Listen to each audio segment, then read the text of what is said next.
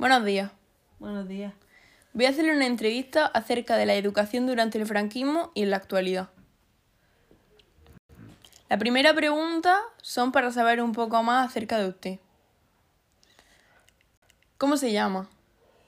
Josefa, ¿Cuál es su sexo? mujer, ¿Y con qué género se identifica?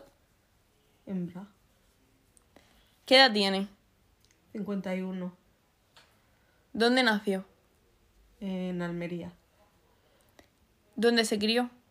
en Pechina, ¿Y dónde vive actualmente? en Pechina, ¿Cuántas personas conviven en su hogar? cuatro, ¿Quiénes? mi madre, mi marido, mi hija y yo. ¿Tiene hijos o hermanos? ¿Cuántos? Sí, tengo una hija y no tengo hermanos. ¿Cuál es su estado civil? Casada, ¿Cuál es su nivel escolar? tengo el bachiller superior, ¿A qué se dedica? pues trabajo en mi casa. ¿Se considera una persona religiosa? Sí, En una escala del 1 al 6, siendo el 1 la izquierda y el 6 la derecha, ¿en con qué número se identificaría? con el uno. ¿Con ¿Cómo se siente ahora mismo? Bien, Este bloque de preguntas irá destinado a tratar la educación durante el franquismo. Comencemos. ¿Qué definición podría darme sobre la escuela durante el franquismo? pues ninguna, porque cuando yo fui al colegio ya tenía cinco años y, y yo recuerdo siempre el rey. ¿Qué contenidos se daban en el aula? Pues matemáticas, lenguas, sociales, naturaleza, religión, gimnasia. ¿Eran los mismos para niños y niñas? Sí, ¿Cómo eran los maestros y maestras? pues, pues tolerantes. Bueno, todavía si no sabías algo te, o eras un poco rebelde, tenían una, una vara y nos hacían poner la mano y nos daban el varazo. Ese era el castigo. ¿Eso los caracterizaba?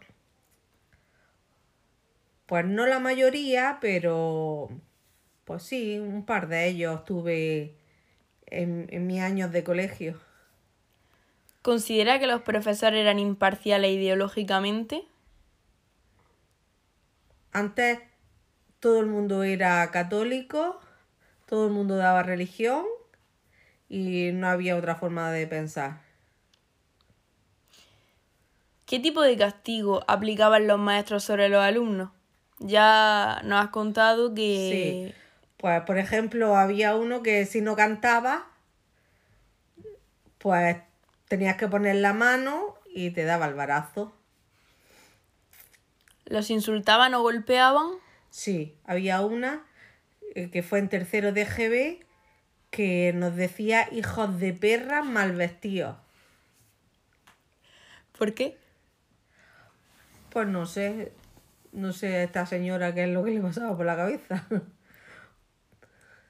y también nos tiraba de los pelos. ¿Sabe lo que es la educación diferenciada? Pues no, La educación diferenciada es aquella en la que los niños van a una clase y las niñas a otra. ¿Lo ha vivido? no. ¿Por qué cree que se llevaba a cabo este método?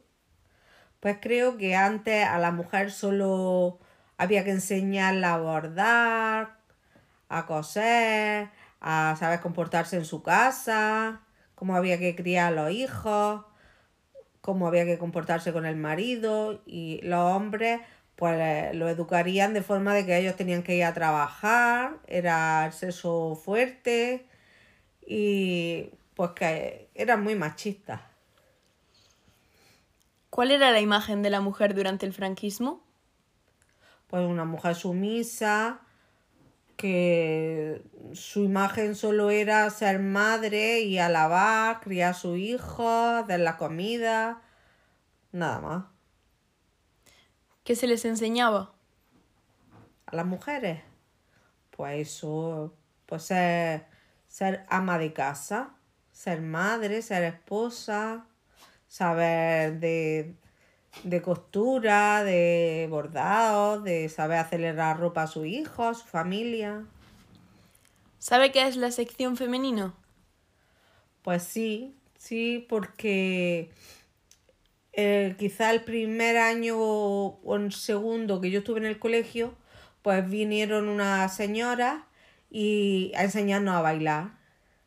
Eh, eran un grupo de, ahora después he escuchado yo de los mayores, era un grupo de personas que venían a enseñarte a coser, a bordar, y bueno, en aquella ocasión nosotros vinieron a enseñarnos un baile, que luego ese baile lo hicimos en las fiestas de Pechina.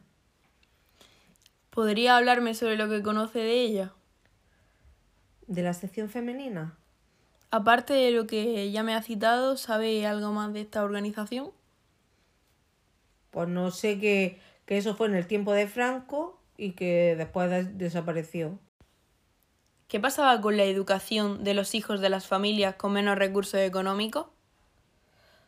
Pues cuando terminábamos EGB, que era lo obligatorio, pues ya los que no podían ir porque sus padres no se lo permitieran, pues tenían que irse a trabajar. ¿Cree que existía una alta tasa de abstención escolar?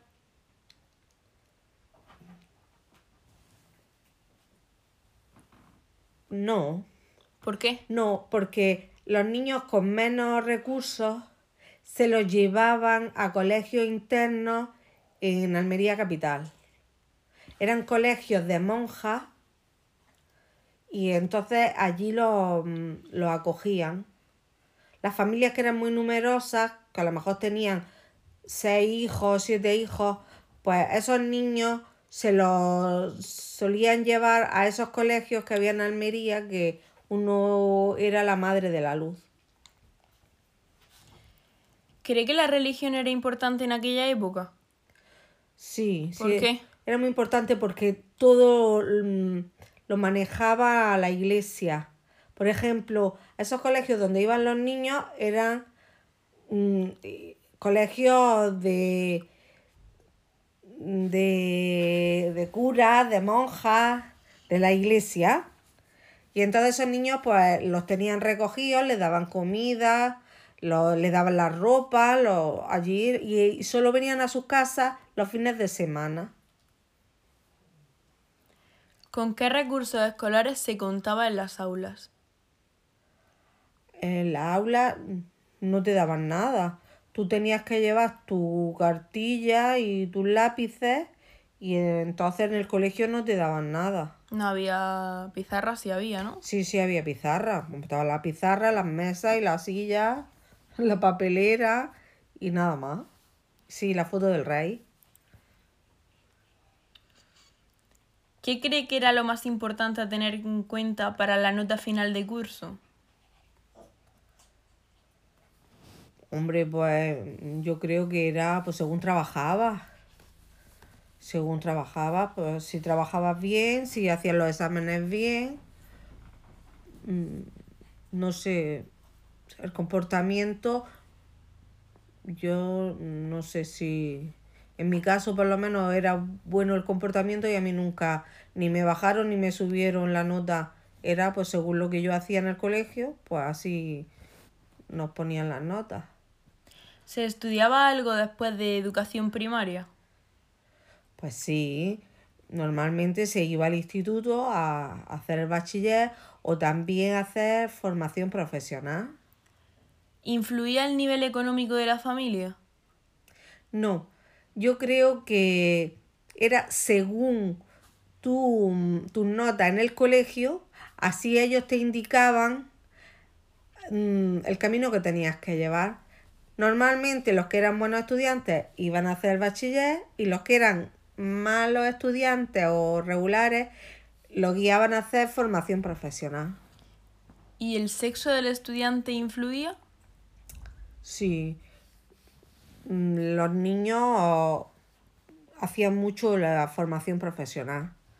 Para las mujeres entonces no había mm, no había tantos cursos como hay ahora para poder hacerlo una mujer. Entonces, ¿los niños hacían formación profesional? Sí.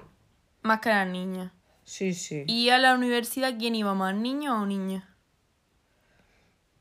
Pues ya en mis tiempos, pues igual. ¿Y qué carreras eran más frecuentadas por niños que por niñas? ¿Ingeniería y ese tipo? No. Entonces no había tanta ingeniería. Era o hacer magisterio o hacer enfermería. No había... Porque la ingeniería mm, era la formación profesional.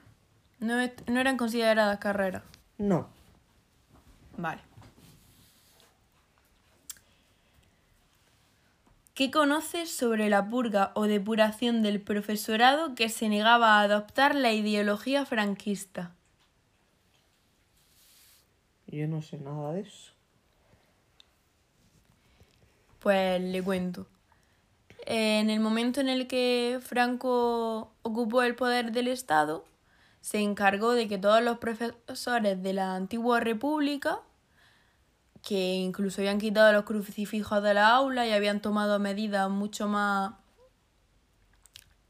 nuevas, por así decirlo, eh, se encargó de eliminarlos. Mm, los mandó fusilar, los lo despidió y todos ellos se convirtieron en antiguos militares o grandes aficionados al régimen franquista que él colocó como nuevos profesores. O bueno, también se dio el caso de profesores de la antigua república que se habían adaptado a la nueva, al nuevo régimen y habían encubierto su forma de pensar simplemente para seguir trabajando en lo que ellos querían.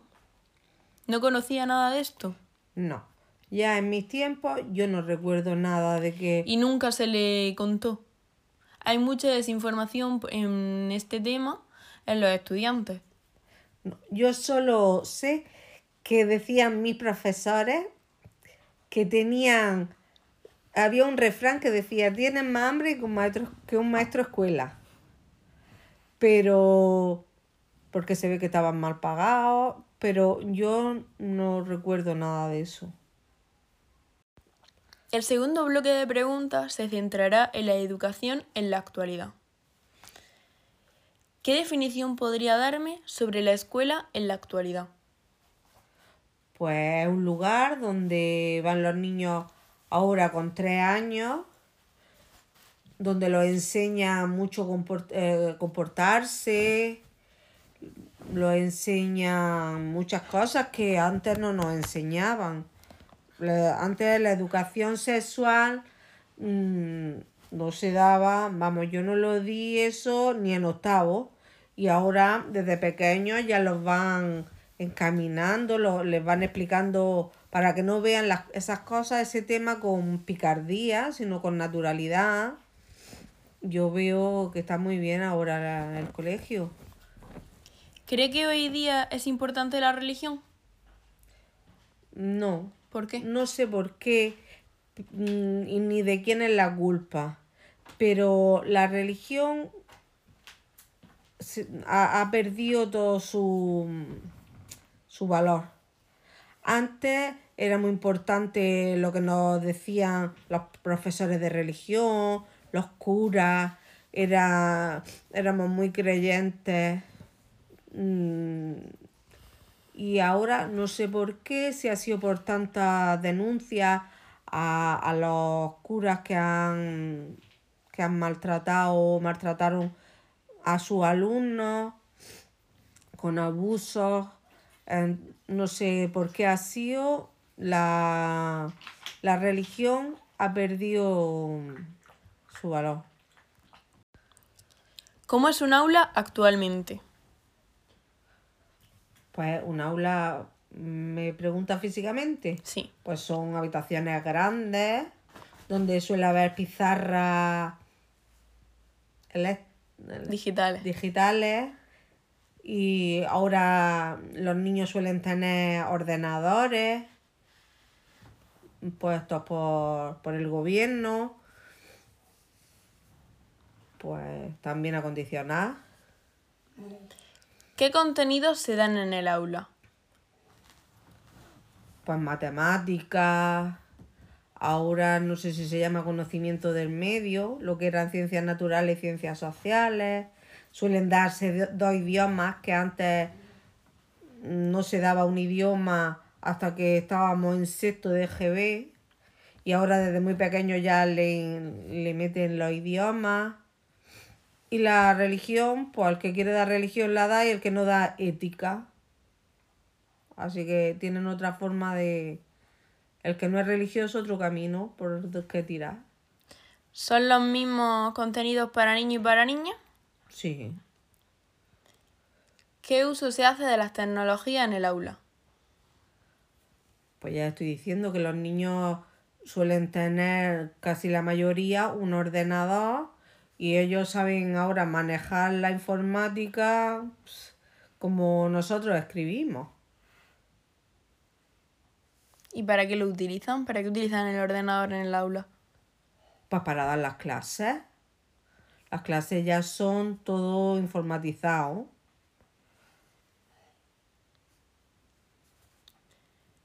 ¿Cree que el uso de la tecnología mejora la calidad de la educación? Hombre, yo creo que sí, que ahora tienen mucha más facilidad. En un momento buscan una información que antes no teníamos enciclopedia, ni teníamos donde había que ir a la biblioteca a buscar esa información y ahora ellos en un momento buscan la información de, de lo que estén dudando, de lo que estén estudiando y se lo dan muy rápidamente. ¿Es necesario la asistencia al aula para desarrollar el conocimiento del niño o las tecnologías nos permiten aprender sin estar en ellas? Hombre, yo creo que es importante. Es importante ir a la clase, el, el saber relacionarse con los compañeros, con, con el profesor, el saber que hay que respetarla, esa persona mayor, que es tu profesor, que creo que te, que te puede explicar las cosas mejor. ¿Transmiten hoy en día los profesores alguna ideología en el aula o deben ser neutrales? Pues no sé, yo creo que ahora pues son muy claros. Eh, los profesores son muy claros. Entonces, pues a lo mejor algunos se dejan llevar por su idea. Lo que sí creo es que son muy claros a la hora de explicar las cosas a los niños. Tanto mm, de si lo están haciendo el gobierno bien como si lo están haciendo mal, que ellos son claros, pero no sé si algunos se dejarán llevar por los ideales. ¿Y No usted creo. cree que deberían inculcar sus ideales o que deberían mostrarse neutrales para que el niño desarrolle los suyos propios? Pues claro, tienen que ser neutrales. Ellos tienen que explicarle las cosas, mm, pues las que están bien y las que están mal. Pero luego el niño que decida lo que debe de hacer. ¿Influye la situación socioeconómica de la familia en los estudios de su hijo en la actualidad? Pues sí, claro que sí, porque ahora necesitan mm, muchas cosas, muchos libros, le, le le mandan que compren libros, material escolar, mucho material escolar, de reglas, de compás, de muchas cosas que hay niños que, que no pueden comprarlo. Entonces hay, eh, hay niños que no tienen ni internet, ni ordenadores. Entonces, pues sí influye la situación económica de los padres, claro. ¿Y usted cree que el gobierno da ayudas para esos niños? Pues a lo mejor las da, pero no, no lo suficiente. Porque en estos tiempos que todavía haya niños que no tengan un ordenador, que todo lo suelen hacer con el ordenador ya, pues no veo yo que haya mucha ayuda. Sí está bien que en el colegio esté el ordenador, pero cuando ellos se van a su casa, ¿qué, ¿cómo hacen las tareas? ¿Cómo hacen, cómo siguen estudiando? ¿Tienen derecho los padres de los niños a elegir entre un centro público, privado o concertado? Pues sí, derecho sí tienen, sí tenemos. Ahora el bolsillo el que manda. ¿Qué diferencia un centro de otro? Pues no lo sé, porque yo no, no conozco ningún centro privado. Yo todo lo he hecho en centros públicos. ¿Considera que los padres podrían decidir qué contenido estudian sus hijos o deberían de ser los mismos para todos los niños? Pues claro, deben de ser para todos los niños igual. ¿Por qué? Porque sí, porque todos los niños tienen los mismos derechos, son iguales, y que el padre pueda más económicamente o tenga unos ideales o, o diferentes a otros, eso no, no tiene por qué influirle a los niños. ¿Piensa que serían necesarias más horas lectivas para un mejor desempeño escolar? Pues no sé. Yo no lo sé. Lo único que cuando son pequeños traen muchas tareas. Entonces, pues hacen sus horas de colegio y, y luego toda la tarde tienen que pasarla haciendo tareas. Entonces, pues yo no lo sé si, si yendo más al colegio, eso lo evitarían.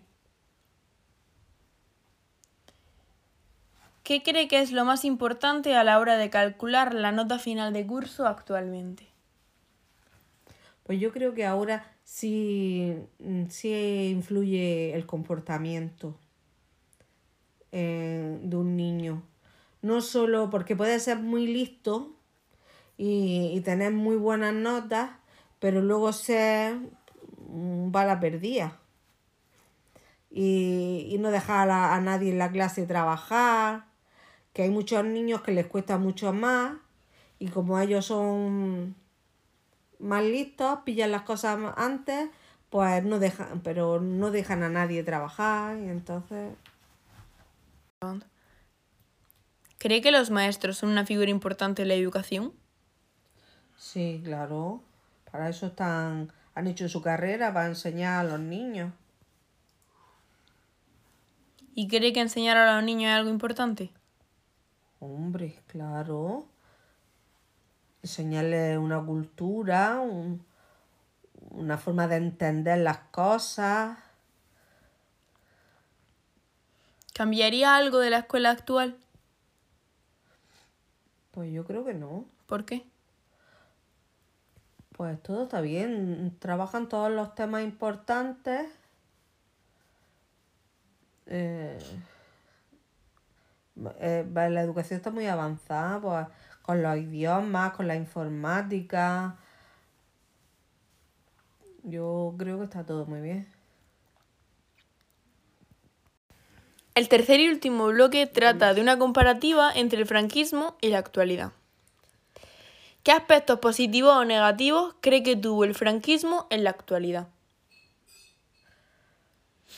Pues yo ya le he dicho que el franquismo no lo viví, pero bueno, yo sé que en mi familia mm, hay una parte que habla mal porque era, era una, mm, una familia muy numerosa entonces, pues pasaron mucha hambre. Y a lo mejor iban, se metían, eran niños, mis tíos eran niños, se metían en los bancales porque tenían mucha hambre, a lo mejor se comían naranja o higos y, y por eso los cogía la Guardia Civil y les daban unas palizas. Entonces, pues esa parte de la familia, pues dice que hablan muy mal. Otra parte dice que durante ese tiempo pues hicieron muchas carreteras y que Franco pues en los colegios mmm, trataban muy bien el, que había que respetar, que había que ser, ir muy aseado a los colegios y pero pues hay otros que hablan muy mal.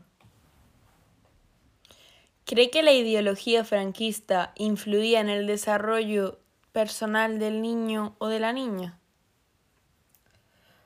Pues si eso es que si los niños vivían en una situación donde tenían hambre, donde no tenían para vestirse, donde veían tantas penurias, pues esos niños que iban a pensar cuando se hicieron grandes, que, que ese hombre era malo. ¿Cree que eso continúa pasando? Pues claro que continúa pasando. Porque ahora no está Franco, pues están los gobiernos, los distintos partidos.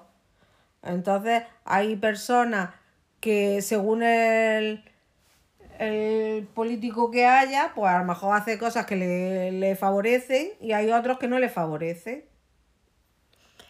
¿Cuál es el periodo de educación obligatoria actualmente? Pues yo creo que em, empieza a los 6 años y termina a los 16. Exacto. ¿Existía este durante el franquismo? No, no. Antes eh, se empezaba con 5 años y se terminaba mm, en octavo, pues con 13 años a lo mejor. Se hacía un año de infantil y, luego ocho cursos. Pero eso fue a partir de la Ley General de 1975. Sí. La Ley General de Educación. Sí. Le estoy preguntando en el franquismo. Antes de eso, ¿usted sabe si la educación era obligatoria o no? ¿Podían elegir las personas si ir o no a la escuela? Pues sí, había, había muchos niños que dejaban de ir porque tenían que ir a trabajar. Entonces no sería obligatoria. ¿Se sigue educando a las niñas para que cumplan los ideales de la mujer del franquismo? No. ¿Por qué? Pues porque tú ahora no obligas a nadie, a una, a una niña, por ser niña, ni a un niño por ser niño, distintas cosas. Ahora los educa a los dos igual. Hay que cooperar en la casa, los trabajos tienen los mismos derechos. No. ¿Es ahora la escuela más accesible para todos los niños? Pues más accesible, ¿a qué se refiere? Eh, que todos tienen la misma facilidad para entrar. Sí. Los colegios son públicos y todos tienen plazas. ¿Cree que debería recuperarse alguno de los valores que se impartían anteriormente en clase? Pues el respeto. Yo creo que se ha perdido el respeto. Porque ya los alumnos no respetan a los profesores. Y yo eso lo veo muy mal. ¿Por qué? Pues porque eso es, una persona que viene a enseñarte, a, enseñarte cómo, comportar, cómo hay que comportarse, a enseñarte valores, enseñarte tan, tantas cosas, pues no, no hay que faltarle el respeto. Además de por ser una persona mayor que tú y el puesto que tiene, que ha hecho una carrera, pues yo creo que hay que respetarlo. ¿A qué asignatura se le daba mayor importancia durante el franquismo? Pues sobre todo era el respeto, la limpieza y, y, todo el mundo se tenía que saber el himno nacional, porque antes de entrar al colegio lo cantaban. Y la religión, muy importante la religión también. ¿Por qué? Pues, no lo sé, pues sería porque Franco era católico, era muy católico, muy creyente, y eso, como él era el dictador, era el que mandaba, pues eso, la iglesia estaba muy, muy unida al franquismo, serían todos los curas franquistas. ¿Y en la actualidad a qué asignatura se le da importancia? Pues ahora es la informática, los idiomas, la, lengua, el saber, el, Mm, leer y comprender la lectura. las matemáticas, pues todo eso es muy importante. ¿Influía la censura a la hora en el proceso educativo? Pues claro, solo se, se aprendía lo que ellos decían. ¿Pasa lo mismo hoy en día? Pues no lo sé. No sé ahora quién, si el gobierno es el que dice lo que hay que estudiar. Pues yo creo que sí, que sí es el gobierno el que dice lo que hay que estudiar, porque cada vez que hay un cambio de gobierno cambian las leyes de la educación. Entonces, pues sí, sigue diciendo el gobierno lo que los niños tienen que aprender. ¿Considera que la situación social influye a la hora de obtener una educación de calidad? Actualmente. Actualmente, repítemelo. ¿Considera que la situación social influye a la hora de obtener una educación de calidad? No, no porque mm, no en los colegios privados eh, salen los mejores estudiantes, ni por ser públicos son los peores estudiantes. No, eso no es según el colegio, es según el valor de la persona. Porque una persona puede estar en un colegio público y ser mucho más inteligente que el que está en un colegio privado. No. ¿Y anteriormente influía?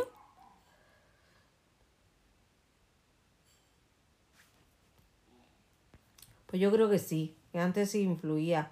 Porque si tenías dinero los padres, pues te llevaban a colegios privados donde la educación era mejor que, el público. Pero actualmente no considera que la educación privada sea mejor que la pública. No, no, no, no. Yo creo que incluso ahora la pública es mejor que la privada. Porque los profesores son profesores con sus oposiciones aprobadas y en los públicos puede haber... En los privados. Eso, en los privados puede haber profesores sin oposiciones y sin... ¿A qué cree que se debía el absentismo escolar durante el franquismo? Pues porque tenían que ir a trabajar. Y el que no tenía que ir a trabajar se tenía que quedar en su casa cuidando a los hermanillos para que los padres fueran a trabajar. Entonces, o porque los colegios estaban muy lejos de donde ellos vivían y no podían ir porque a lo mejor tenían, que ir andando. ¿Cómo iba a tener una criatura andando dos o tres horas o más? Porque había mucho, mucha gente, muchas personas que vivían en cortijos, en la sierra. Entonces, ¿cómo iban a venir a los pueblos? Pues no, no podían venir. ¿Continúa existiendo absentismo? Sí, pero ahora es porque los niños no quieren ir al colegio. ¿Lo permiten los padres? Pues lo permiten los padres y los profesores no pueden hacer nada. ¿Cómo regula el absentismo el gobierno? Pues...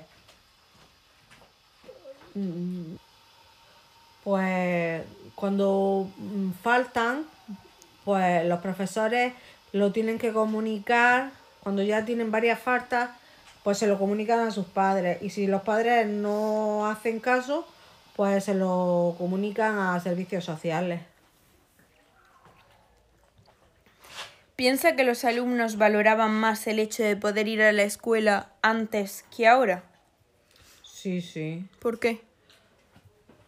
Pues no sé, sería porque antes Mm, ellos se daban cuenta que el que no sabía, pues no podía avanzar en la vida. Si no sabían leer, si no sabían escribir. Entonces, eh, sí, sí que les le gustaba, pero había muchos que la situación no se los permitía. Por eso hay tantas personas analfabetas. Los niños y niñas de la actualidad tienen mucho más facilidad a la hora de acceder a la educación superior, es decir, a la universidad. ¿A qué se debe esto? Pues porque tienen mucha eh, ayuda del gobierno, muchas muchas becas, pero sobre todo es a los niños que, que son buenos estudiantes, los que suelen tener las becas. ¿Cree que influye en los resultados académicos de los niños que los padres se interesen en sus estudios? Pues yo creo que sí. Porque un niño ve que su padre le, le, le pregunta cómo va al colegio, cómo van las notas, pues todo ese interés, pues ¿Lo hacían anteriormente? ¿Se interesaban los padres por los estudios de su hijo? ¿Qué va? Mm, La mayoría era porque no podían. Porque si estaban todo el día trabajando de sol a sol, venían rendidos, mal comidos, el que comía, pues estaban deseando de, de acostarse, que a otro día tenía que volver a hacer lo mismo. Y no estaban pendientes de si sus niños iba bien en la escuela o si sus niños seguramente que ni iban a la escuela. ¿Cree que se puede cambiar la educación sin cambiar al profesorado? Pues yo creo que no.